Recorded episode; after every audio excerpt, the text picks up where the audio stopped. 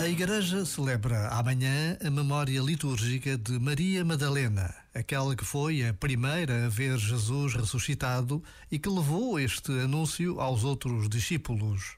Em Jesus e com Jesus, o previsível é diferente e altera as vidas. Por vezes, basta a pausa de um minuto para nos interrogarmos sobre qual terá sido o impacto da presença de Jesus na vida de tantos homens e mulheres. Um impacto que permanece até hoje. Já agora, vale a pena pensar nisto. Este momento está disponível em podcast no site e na app.